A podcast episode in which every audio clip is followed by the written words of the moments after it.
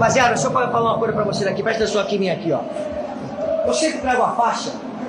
Sabe por quê? Porque eu acredito sempre que eu vou ganhar. Se vocês tinham alguma dúvida, ela foi dissipada agora.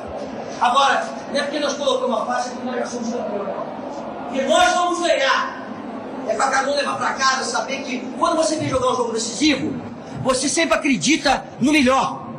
E o melhor é ser campeão. Nós não é, viemos até aqui, trabalhamos igual filho da puta, para chegar agora aqui e entregar de casa. A Ponte Preta pode ter escondido o time, pode ter feito caralho, pode ter feito o que, que tiver que ter feito.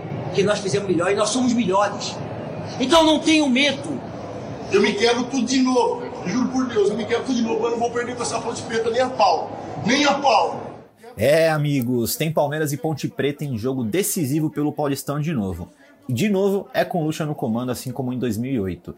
Quem lembra dessa preleção aí, histórica, né? Foda-se, mas eu vou arriscar, velho. Vou arriscar, que nem contra o São Paulo. Se tiver que jogar de livre, eu jogo nessa porra. Mas eu não vou perder. Não, não vou... Então hoje a gente vai discutir nesse episódio extra do GE Palmeiras o que o time precisa melhorar para conseguir essa vaga na final. Para isso eu tô aqui com o Tociro Neto, o Felipe Zito e o Bruno Diniz, setoristas do Verdão, e eu já começo perguntando para o Zito se vai ter alguma novidade para essa semifinal. Então, Henrique, o, o Rony machucou né, na partida de quarta-feira contra o Santo André. Ele foi substituído no intervalo.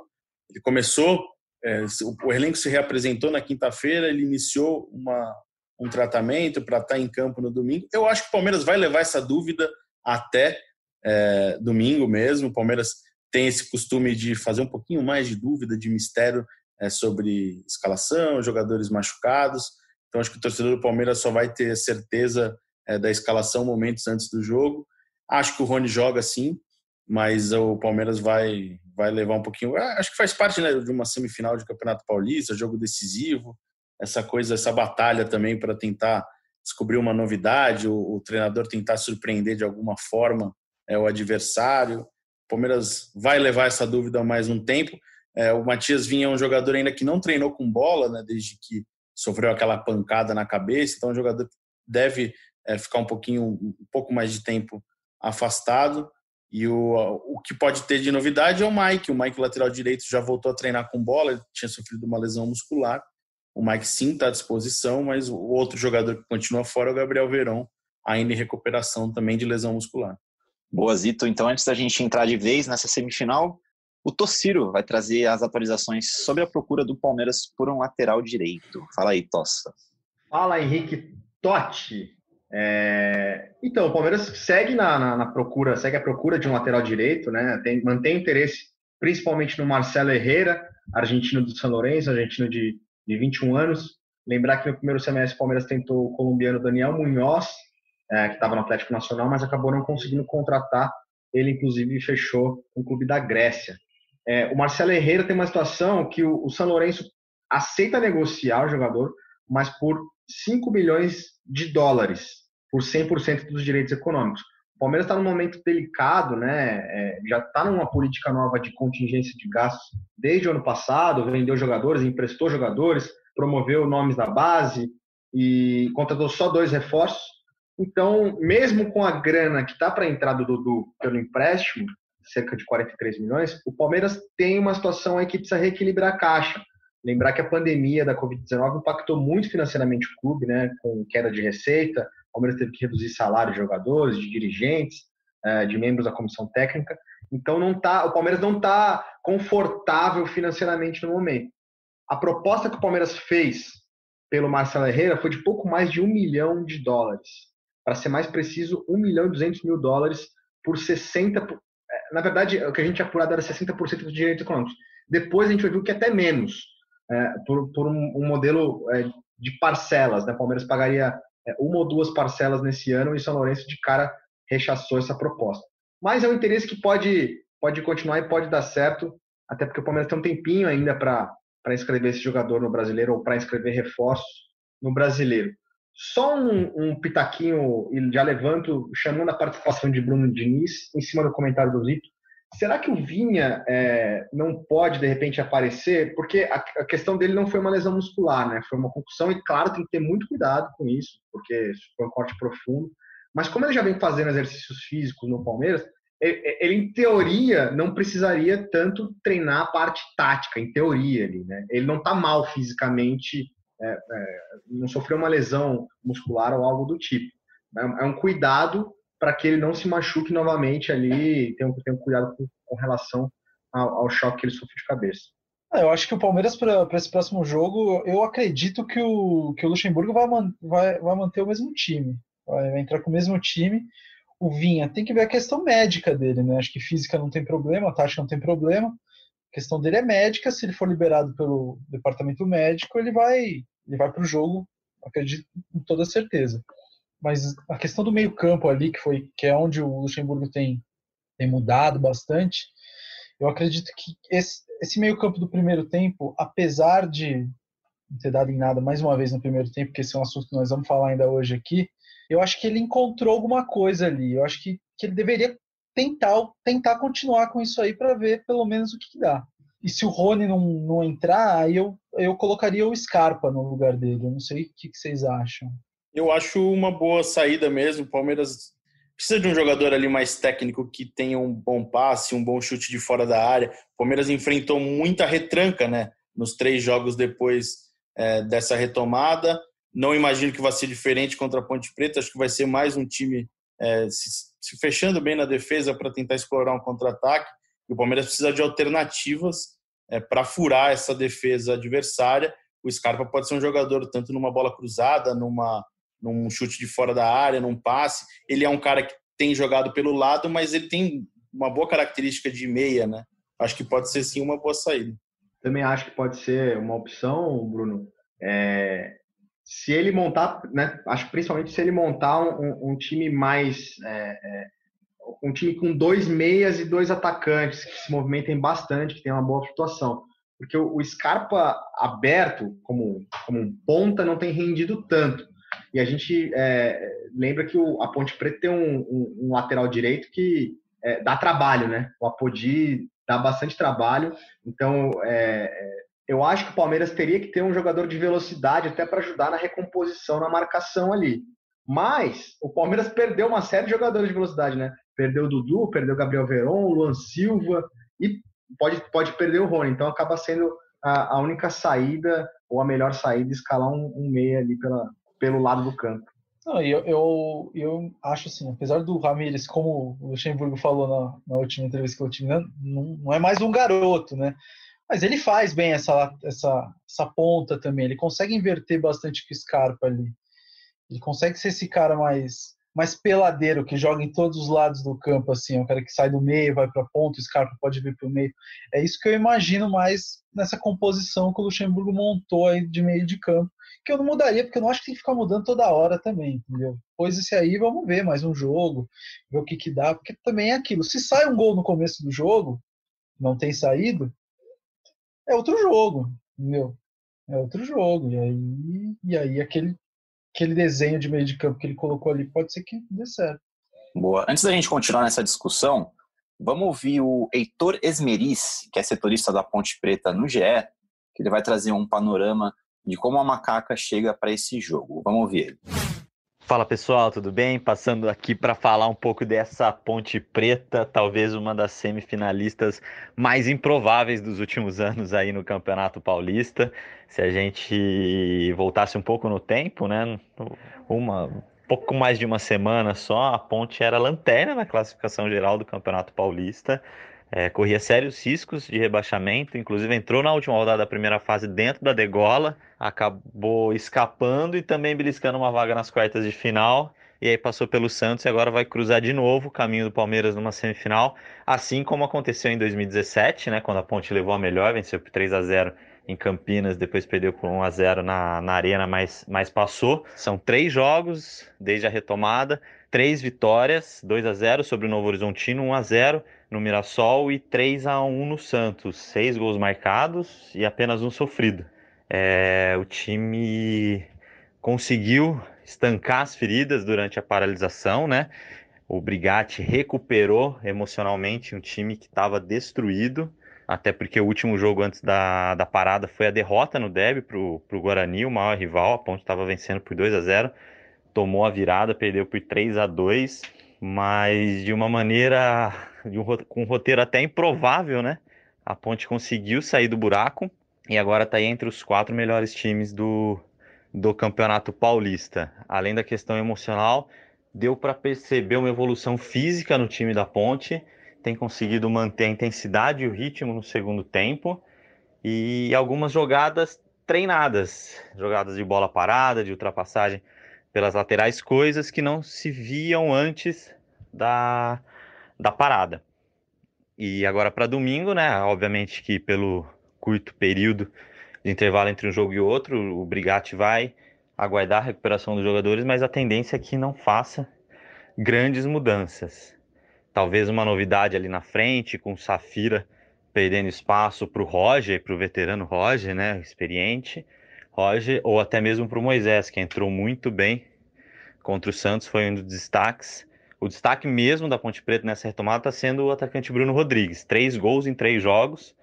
E uma curiosidade é que ele marcou quatro vezes já nesse Campeonato Paulista e as quatro vezes de cabeça. Vale também ficar de olho no camisa 10. João Paulo fez um golaço contra o Santos e é o principal articulador da ponte, além, é claro, do goleiro Ivan, né? Titular da seleção olímpica, convocado já por Tite, que está na mira aí de grandes clubes europeus como o Barcelona, por exemplo, e tem sido o capitão da ponte essa, nesse renascimento da macaca no Campeonato Paulista. Valeu, um abraço. Boa, Heitor, valeu pela participação. De fato, a ponte vem embalado para esse jogo. Pelo que vocês viram nesse jogo contra o Santos, amigos, vai ser jogo duro para o Palmeiras? O Heitor falou que o time tem mantido o ritmo no segundo tempo, que pode ser até um bom gancho para a gente falar do desempenho do Palmeiras na segunda etapa, né, que costuma marcar a maioria dos gols. Quem fala? Não, essa parte física mesmo chamou a atenção da Ponte Preta na partida contra o Santos. Conseguiu ali matar o jogo no segundo tempo. Claro que a expulsão do Marinho facilitou um pouco, né, para a Ponte, mas a Ponte tem um time bem acertado. É muito, é muito louco, né, o Campeonato Paulista você conseguir. Ontem, vendo a partida, eu imaginei um pouco a cidade de Campinas. Você para, quando parou o Paulistão em março, o Guarani estava praticamente classificado e a Ponte lutando para não ser rebaixada. Hoje o Guarani nem se classificou para o mata-mata e a Ponte Preta, que entrou na última rodada do, da primeira fase do Campeonato Paulista, na zona de rebaixamento, está classificado e está na semifinal. Então é, é muito louco, mas é, é, um time que tem tradição aqui em São Paulo, é um time que complicou para o Palmeiras em outras oportunidades eu trabalhei na partida em Campinas na, no começo do Campeonato Brasileiro, do Campeonato Paulista. É, o Palmeiras venceu por 1 a 0 o gol do William. O, foi um jogo meio truncado ali, mas o Palmeiras até que teve uma boa apresentação. A gente até brinca com o Fabrício, que hoje não está participando. Foi ali que o, que o Luxemburgo falou do, do Luiz Adriano como um Evair, servindo os companheiros. Foi uma jogada que ele sai da área e dá passe para o William fazer o gol. Mas a, da Ponte já lembro daquela partida do camisa 10, o João Paulo chamar atenção, um jogador é, bem habilidoso. Ele foi até expulso no fim daquele jogo contra o Palmeiras por discutir com o Dudu. O Dudu e ele receberam o cartão vermelho. Mas é um jogador interessante, marcou um belo gol de fora da área ali que de, definiu a vitória da Ponte contra o Santos. Acho que vai ser um jogo é duro, não, não tem a Ponte Preta tem característica de complicar para o Palmeiras, principalmente em jogos na arena nos últimos anos. Então acho que não não vai ter vida fácil não pro Palmeiras não, vai ser um jogo bem bem pegado.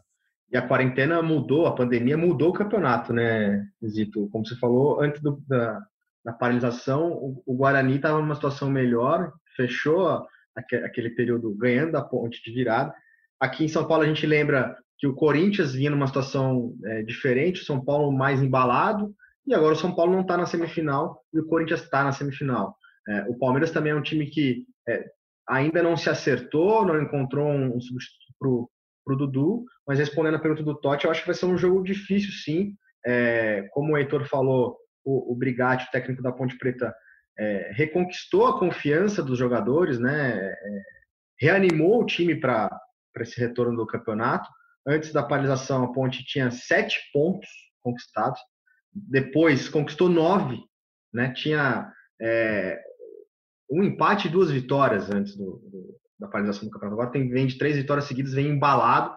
É, o, o, Bruno Rodrigues vem fazendo é, bons jogos, os últimos três jogos foram muito bons do jogador. E como o, o Heitor falou, a, as jogadas de bola parada da ponte têm chamado a atenção mesmo. É, no escanteio tem algumas jogadas é, ensaiadas, uma, uma gracinha ali de dois jogadores na bola, uma definição de quem cobra Um dos gols da Ponte contra o Santos, inclusive, saiu dessa maneira.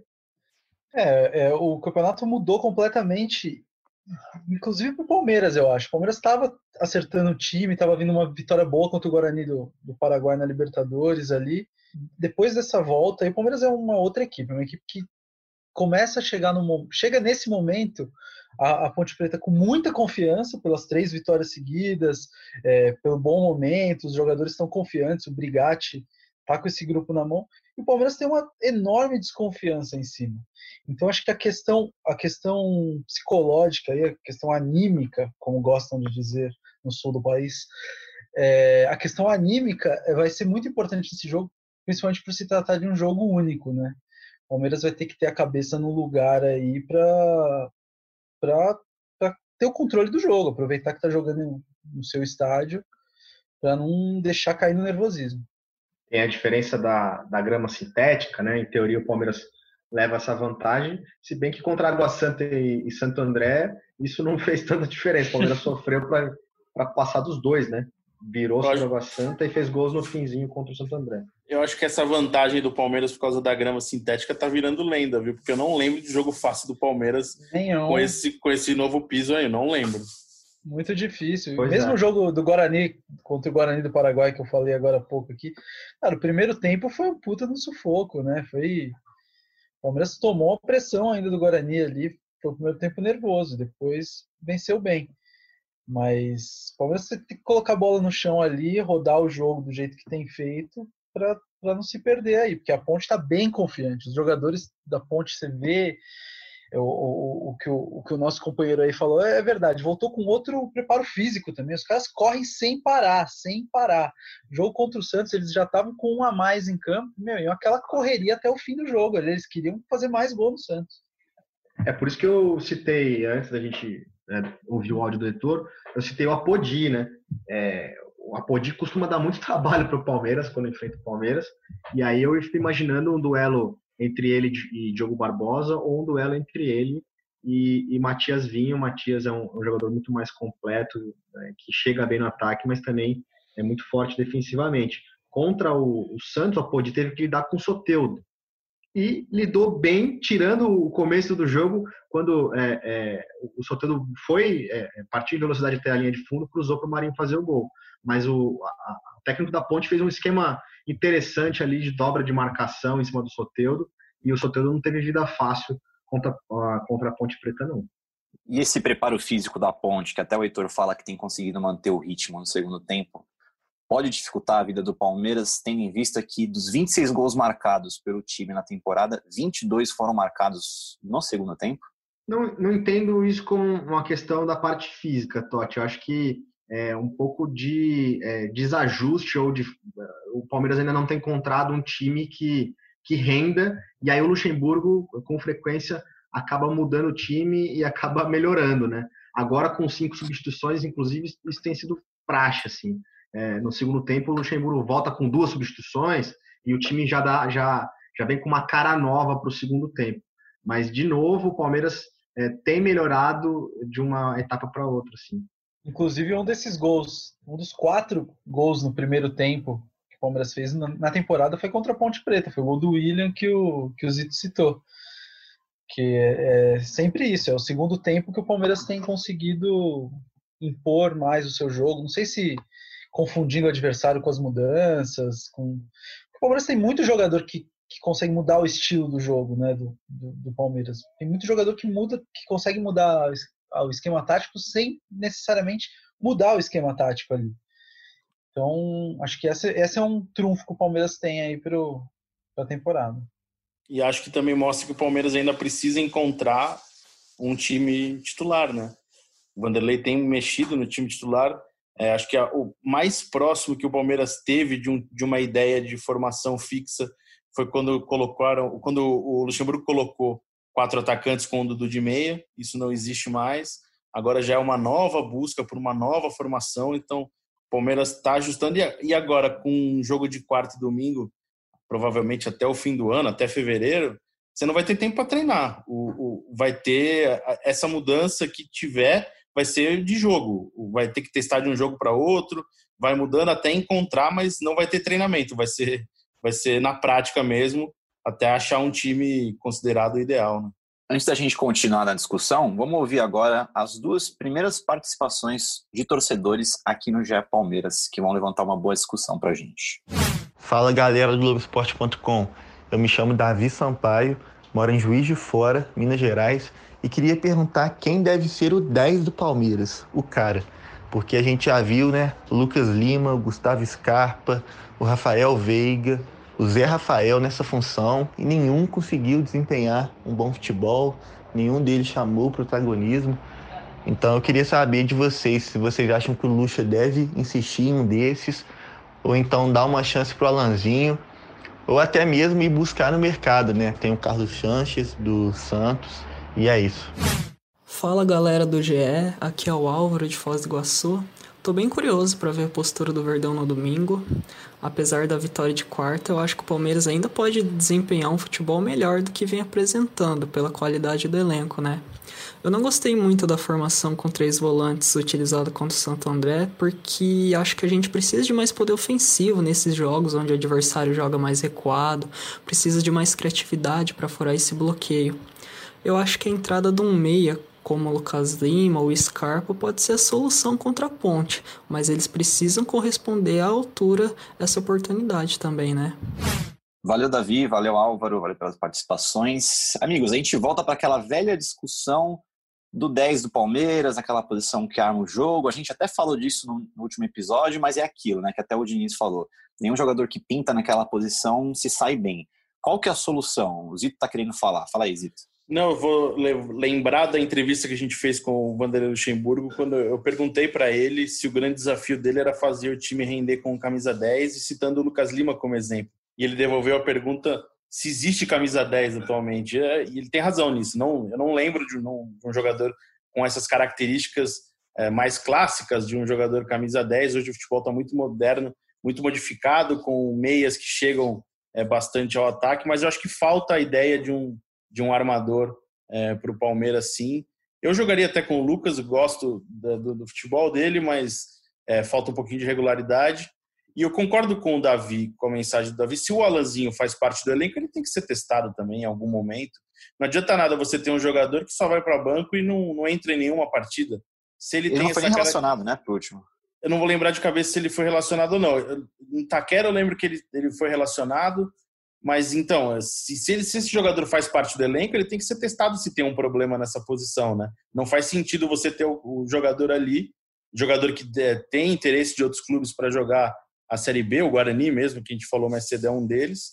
Então, se ele tá lá, ele tem que ser pelo menos testado para ver se dá certo, né? Uhum. E vocês acham que o Lucha vai manter aquela formação com Ramires, Menino e Patrick de Paula? É bem nessa pegada que o Zito falou, que, que hoje no futebol mundial poucos times usam esse camisa 10, né? Podem falar do, do, De Bruyne no City, mas, mas ele não é um camisa 10. No Liverpool não existe um camisa 10, são, são volantes que, que vão e voltam o tempo inteiro. Pode ser uma solução. Camisa 10 que eu lembro, é, eu faço uma referência, é o Alex. Você não, não vê um jogador hoje como o Alex. O Alex, para muita gente, era lento, não ajudava muito na marcação. E, cara, ele era muito importante taticamente. Ele era o cara que organizava o time. O Zinho foi um 10 caindo para 11, jogando poucas vezes de ponto também. Hoje eu não vejo jogador assim mais. Não tem. A gente. Né? Ah, desculpa, desculpa. Não, vai. pode falar, Bruno. Vai lá. Não, é que até dentro disso aí eu ia. Eu, eu vi o Kleber Machado falando isso na transmissão. É, que, que, hoje em dia não tem mais esse camisa 10, não tem o Riquelme, não tem o, o Zidane, esse cara que joga ali na frente da área. Todos eles são meias quando atacam e todos eles são volantes quando, quando defendem. E por isso que eu acredito que, que esse meio campo com, com os dois garotos e com o Ramires, ele é um, ele tem mais mobilidade do que com um desses meias aí, um desses camisas 10 que não tem rendido. Nesse momento que é que é um momento de final de campeonato. Vamos lembrar que é um momento de finais de campeonato. Tem que ser campeão agora. Depois, depois do campeonato de pontos corridos, vamos ver aí o que, que vai dar. Eu acho que para esse momento é, é um meio-campo que eu gosto, porque dá mais mobilidade, é um meio-campo que chega bem no ataque, o Gabriel Menino chega muito bem no ataque, o Ramires tem a velocidade dele, e é um meio-campo que marca bem também. Eu tô com, eu tô com o Bruno nessa. É, acho que com essa, com essa possibilidade de fazer cinco substituições ao, ao longo da partida, é, isso te permite arriscar, inovar na, na, na, formação e por isso também o Luxemburgo quis sentir o Santo André e também dar uma oportunidade no time titular ao Gabriel Menino, que estava pedindo espaço. Né? A gente falou né, no episódio, na edição passada, inclusive o Fabrício é, chegou a citar do Palmeiras jogar justamente com o Patrick de Paula, o Gabriel Menino eu, ele falou Bruno Henrique na ocasião, é, o Luxemburgo acabou escalando o Ramires, que para mim fez um grande jogo contra o Santo André. Não, não foi dos melhores, mas para mim foi, é, corrigindo o que eu estou falando aqui, para mim foi um dos destaques do Palmeiras, vamos dizer.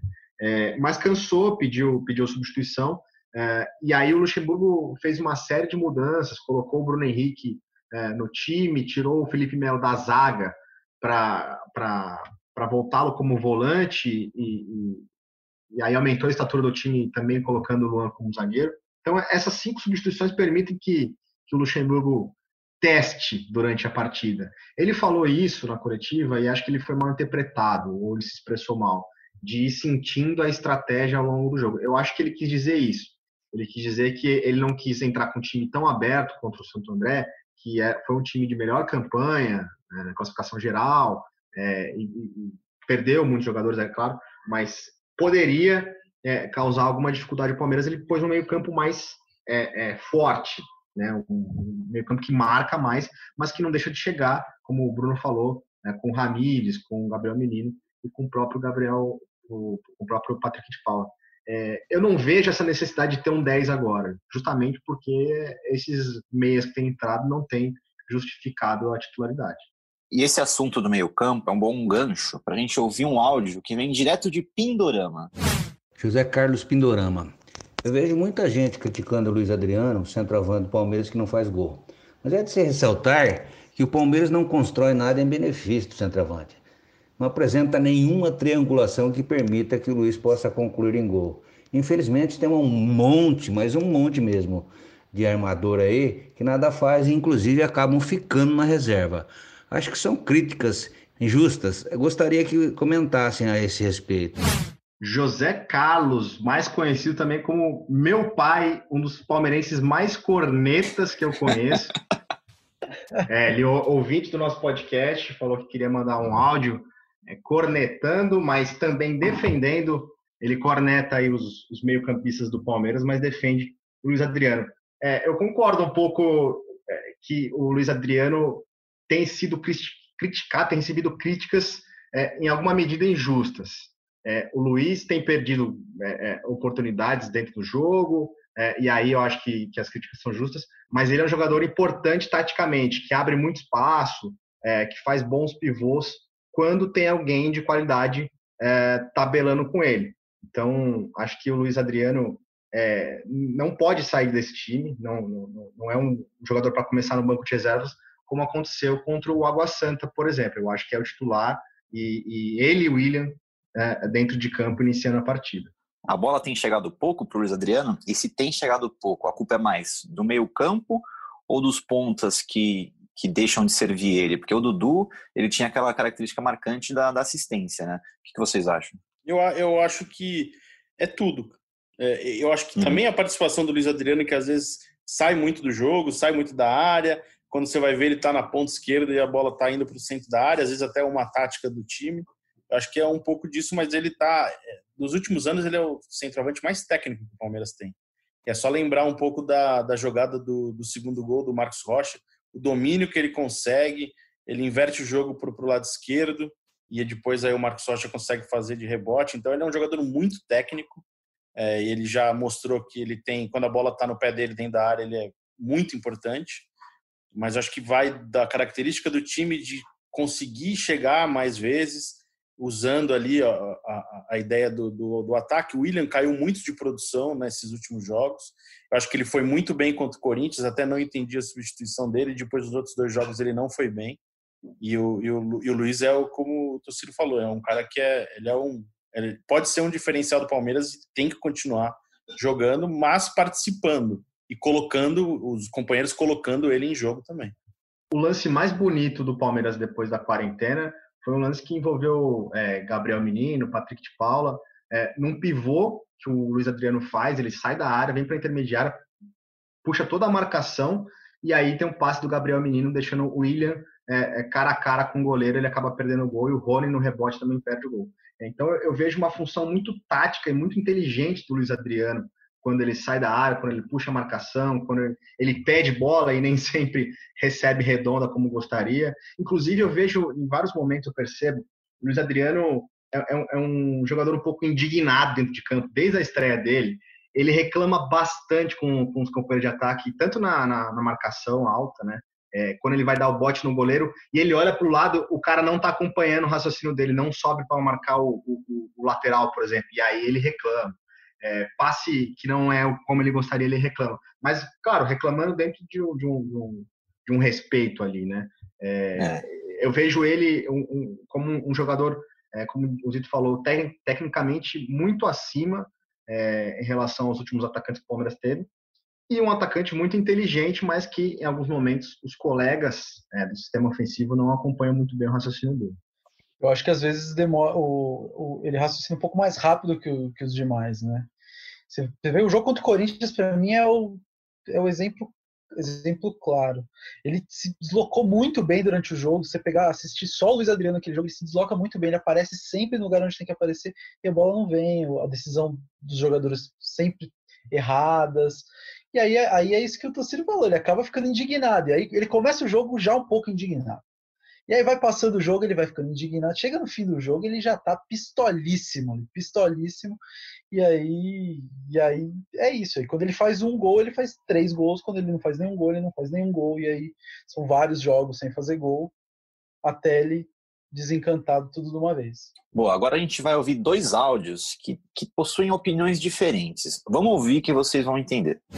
Ney Silva aqui de São Paulo.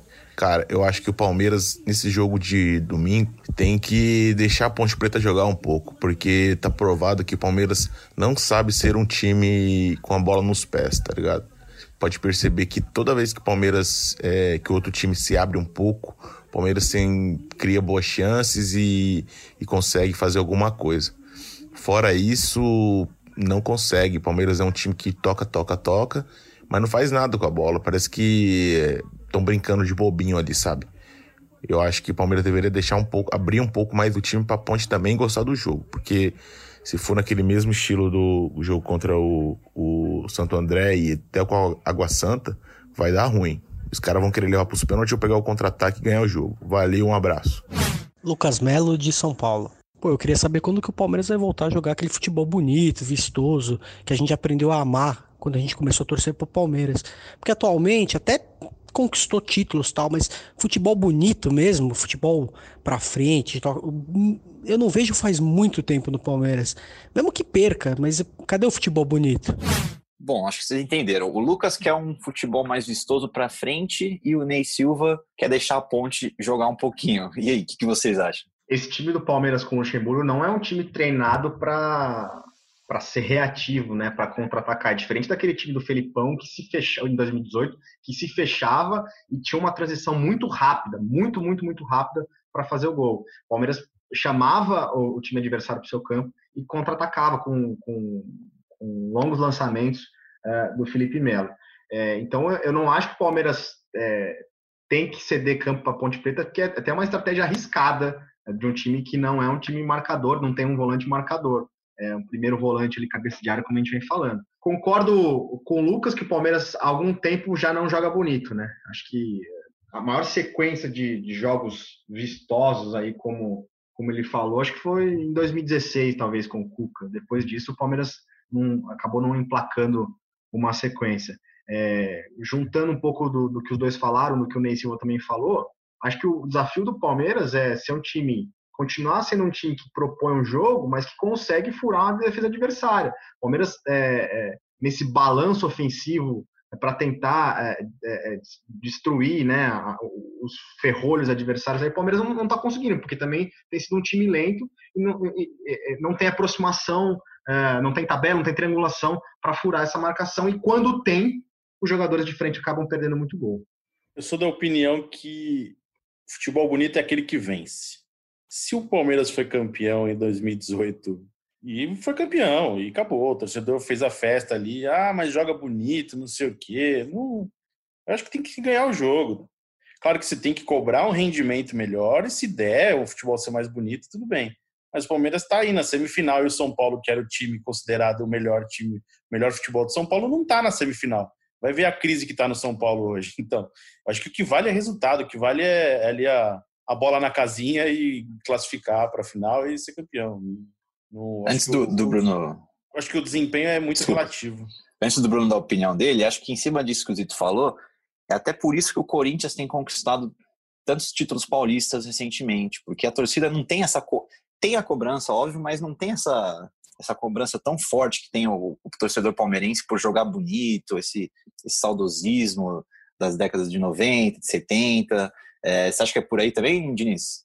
É, mas eu acho que isso aí é uma identidade do time, né? Cada time tem, tem um estilo, uma escola, é igual Barcelona, Real Madrid, cada, é, cada, cada, clube tem uma história que foi construída. Eu não concordo nem com o Ney Silva e não concordo nem com o Lucas.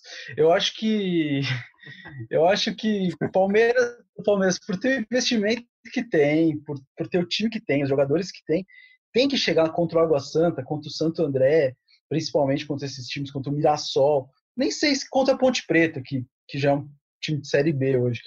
Mas tem que passar o carro por cima dos caras, jogando feio, jogando bonito, não importa. Tem que chegar e ganhar o jogo. Mas eu não, eu não concordo com o Ney que tem que, ah, deixa a Ponte gostar do jogo, jogar no contra-ataque. Não, pô, você tem que dominar o jogo, jogar em casa, tocar a bola e, e fazer o gol. Mas não concordo com o Lucas também com essa história de futebol bonito, não. O, o futebol bonito, o, o Tociro lembrou bem. O Palmeiras começou o campeonato de 2016 com o Cuca, jogando um futebol que todo mundo falava: caramba, que, que futebol é esse? O Palmeiras ficou treinando, voltou jogando esse futebol. Primeiro turno inteiro jogando um futebol maravilhoso. Segundo turno jogou um futebol horrível, ganhando de 1 a 0 aqueles jogos suados e tal, bola na área, cruzamento de lateral e fazendo gol, Cuca bol. Não importa, tem que é o que o Zito falou. Tem ser chega num momento que nem esse do campeonato, tem que ser campeão, não tem que jogar bonito, não tem que jogar feio. Tem que dominar o adversário e ganhar o jogo. É isso. É uma questão de proposta, né? A proposta de jogo que você tem. O problema que eu acho é que é, dentro da proposta que o Palmeiras tem hoje de propor, né? De propor o jogo, é, não está funcionando também. Então, se a proposta do Palmeiras fosse ser um time reativo como era o de 2018 com o Felipão e desse certo, acho que a torcida, como você falou, estaria feliz, né? O Lucas também, eu imagino, ficou feliz em 2018 eh, ao ser campeão brasileiro. É uma questão de, de estilo, de, de, de, proposta de jogo. É, eu acho que a, a, sugestão do Ney ela é arriscadíssima para um time que não está treinado a, a, jogar no contra-ataque. É, ou, ou tão bem treinado assim, tão acostumado a jogar defensivamente. Inclusive, é, acho que vale citar, o Zito até escreveu essa semana sobre esse novo estilo é, de saída de jogo do, do Everton, né? É, e o Everton comentou, inclusive, para o site oficial do Palmeiras, que tem sido um pedido do Luxemburgo e do Rogério, no preparador, para ele sair mais com os pés da opção. É mais uma amostra de que o Palmeiras quer ser o, o, o dominante do jogo. O Palmeiras quer ser o, o dono das ações na partida. Então, eu não imagino que o Palmeiras vá é, jogar, dar mais campo para os adversários, não. Eu acho, torcedor, que o que tem irritado o torcedor, né, principalmente nessa volta aí da pandemia, é, é que o Palmeiras não é nem o time que joga bonito, não joga bonito, só domina o jogo, toca a bola de um lado para o outro, do lado para outro, mas não faz uma jogada bonita. Você lembrou bem a jogada, uma jogada bonita que foi o gol que o William perdeu. Não faz uma jogada bonita e não joga o futebol feio, aquele futebol que joga ali atrás, fechadinho e pau, contra-ataque e faz o gol.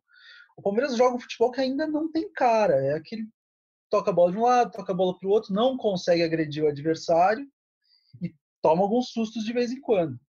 Então, acho que quando o torcedor fala de jogar bonito, jogar contra-ataque e tal, acho que o torcedor quer que o, que o time assuma uma identidade melhor, entendeu? Que, que tenha uma proposta de jogo que, que, o torcedor entenda e que consiga e que consiga fazer o torcedor acreditar naquilo. Hoje o que o Palmeiras está apresentando, o torcedor desconfia muito, desconfia muito.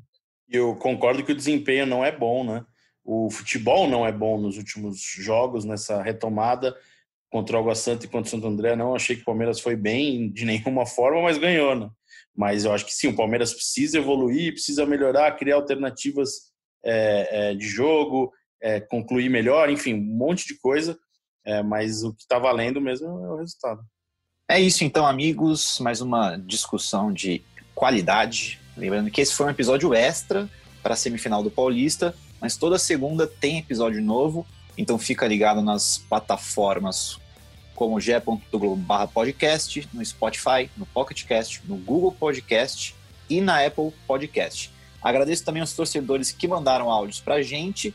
Se você que está ouvindo a gente quiser participar também, é só entrar em contato com o Tociro, com o Zito, com o Diniz ou comigo nas redes sociais. Valeu, Zito, valeu, Diniz, valeu, Tociro. Até a próxima. Palmeiras e Ponte Preta, domingo às 19 horas, com transmissão do Premier e acompanhamento em tempo real com vídeos exclusivos no ge.globo. Muito obrigado a todos, até a próxima e partiu Zapata. Partiu Zapata, sai que é sua, Marcos! Bateu para fora!